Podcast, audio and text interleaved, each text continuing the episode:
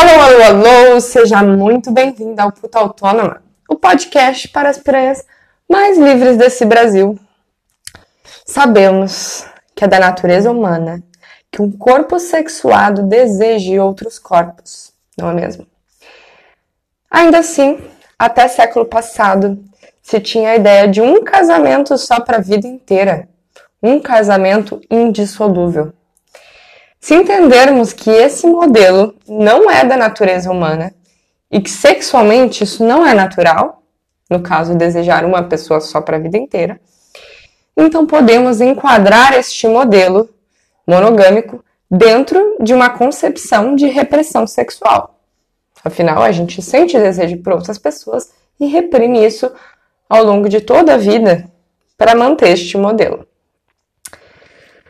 Da Idade Média para a Idade Moderna, vamos ter a sexualidade não reprimida como violadora das leis divinas, católicas e prote protestantes. Principalmente nos séculos passados, a monogamia se sustentava a partir de uma sexualidade reprimida das mulheres. E digo das mulheres porque historicamente sabemos que era normalizado o homem trair. Sempre foi considerado da natureza do homem. Se as mulheres fossem criadas com uma educação sexual libertária, com a possibilidade de controle da reprodução, e não fôssemos punidas moralmente pela não castidade, a monogamia não sobreviveria de forma alguma, como já vem lentamente acontecendo, né, galera? Porque a nossa natureza é tão não monogâmica quanto a do homem. A noção de casamento monogâmico é uma noção que, ao longo do tempo, decorre da repressão da mulher, quase nunca do homem. É só de uns tempos para cá que as coisas mudaram e as mulheres começaram a exigir é, com tanta rigorosidade quanto o homem exigia da mulher antes. Esse modelo é compulsório no sentido de, ainda hoje, não é nos apresentado outros modos de se relacionar digamos, em termos educacionais, né? Porque moralmente não é aceitável. Muito menos somos educados que casamentos são contra a nossa natureza. Esse modo de vida nos é vendido como se fosse natural, como se fosse algo que todos desejamos para toda a vida e contém nele uma promessa de felicidade. Associada a isso, temos a demonização do sexo e da sexualidade, como se fosse algo que nos tirasse dos eixos negativamente. E aí, a mulher vai estar enquadrada entre a puta e a santa. A puta vai ser moralmente perseguida e o modelo de virtude feminino vai ser a mulher sexualmente casta. A mulher virtuosa vai ser a mulher virgem ou a mulher casada. Na Idade Moderna, esses marcadores continuam com outras roupagens. A imagem da mulher do lar é a exaltação e a exaltação do casamento, por exemplo, vão surgir é, fortemente, sabemos, né? O amor só vai ser incluído nessas uniões no século XIX, com o objetivo de salvar a instituição do casamento, que antes era só um meio de perpetuar herança. Uma das atribuições da mulher como esposa é transar com seu marido a hora que ele quiser, quando ele quiser, porque era essa a função da mulher. E a violação dentro do casamento era permitida. Até hoje, encontramos mulheres que são estupradas dentro do casamento e não sabem que estão sendo estupradas. Eu conheço várias, e não necessariamente casamento, namoro também. Porque dentro do casamento, dos namoros e dos relacionamentos, o sexo é compulsório e muitas vezes não consentido. Se vocês forem olhar a história da histeria, que foi uma doença que os médicos da época classificaram para diagnosticar mulheres burguesas que passaram a negar ter sexo com seus maridos, elas foram diagnosticadas como mulheres doentes. E é por isso que eu digo que empoderamento feminino não é só estimular é, a sexualidade livre e afins. É também a gente aprender a dizer não. Aprender a dizer não com firmeza e a estabelecer limites. Que a gente não precisa agradar ninguém. Tan, tan, tan.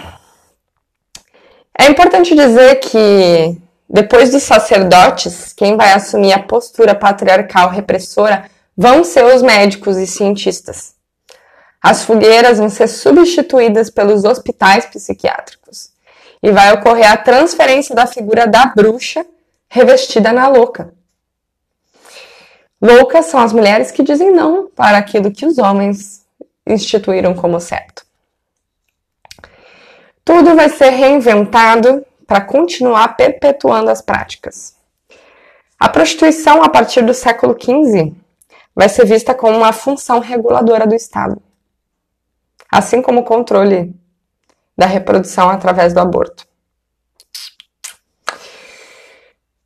Para o capitalismo se manter a partir do século XIX, com o surgimento de toda uma onda de estar junto de quem se gosta e lá lá lá, a ideia do casamento vai ser associada como prova de amor. Para que o modelo de família capitalista se mantesse, um modelo de família feliz tinha de ser vendido. E quem não desejasse isso era tomado como desviante. Na transição do feudalismo para o capitalismo, os servos passaram da servidão ao trabalho livre, né? de servos para trabalhadores. Mas como as mulheres não eram contratadas em razão de todos os mitos da feminilidade, surgiu o patriarcado de salário. Então até as mulheres burguesas eram dependentes do marido. E se a mulher recebia qualquer tipo de renda, a renda também era controlada pelo homem. Porque existia esse senso de que mulher não sabe gerenciar dinheiro, mulher só gasta, mulher é burra, mulher não sabe fazer negócios. E a gente escuta resquícios disso até hoje, né? Não pensem que isso está muito distante. Eu dei um curso ano passado a 20, 30 mulheres e só cinco delas gerenciavam seu dinheiro, sendo que todas elas eram empreendedoras. Todos os maridos gerenciavam o dinheiro delas. Quase tive um piripaque, né? Então as mulheres continuavam procriando para manter a produção de herdeiros e as mulheres da classe trabalhadora continuavam procriando para manter a mão de obra. Não estou falando dos desejos e do significado de cada uma delas querer ter filhos ou, enfim. Estou falando do modelo macro de, econo de economia e, enfim, a forma com que a sociedade se organiza. Imaginem se liberassem o controle da reprodução para as mulheres burguesas da época, né? Teria bem menos herdeiros e a balança demográfica ficaria desproporcional para manter o sistema. Se tivessem muito mais trabalhadores que burgueses, eles tomariam os meios de produção.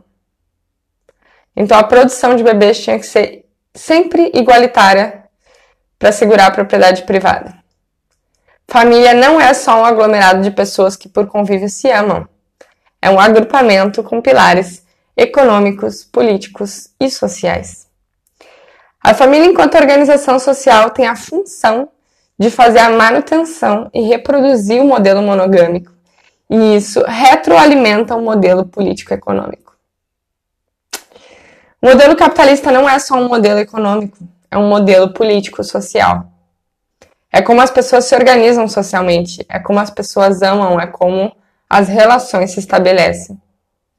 O modelo monogâmico sustenta o modelo capitalista. um momento de silêncio para isso, né?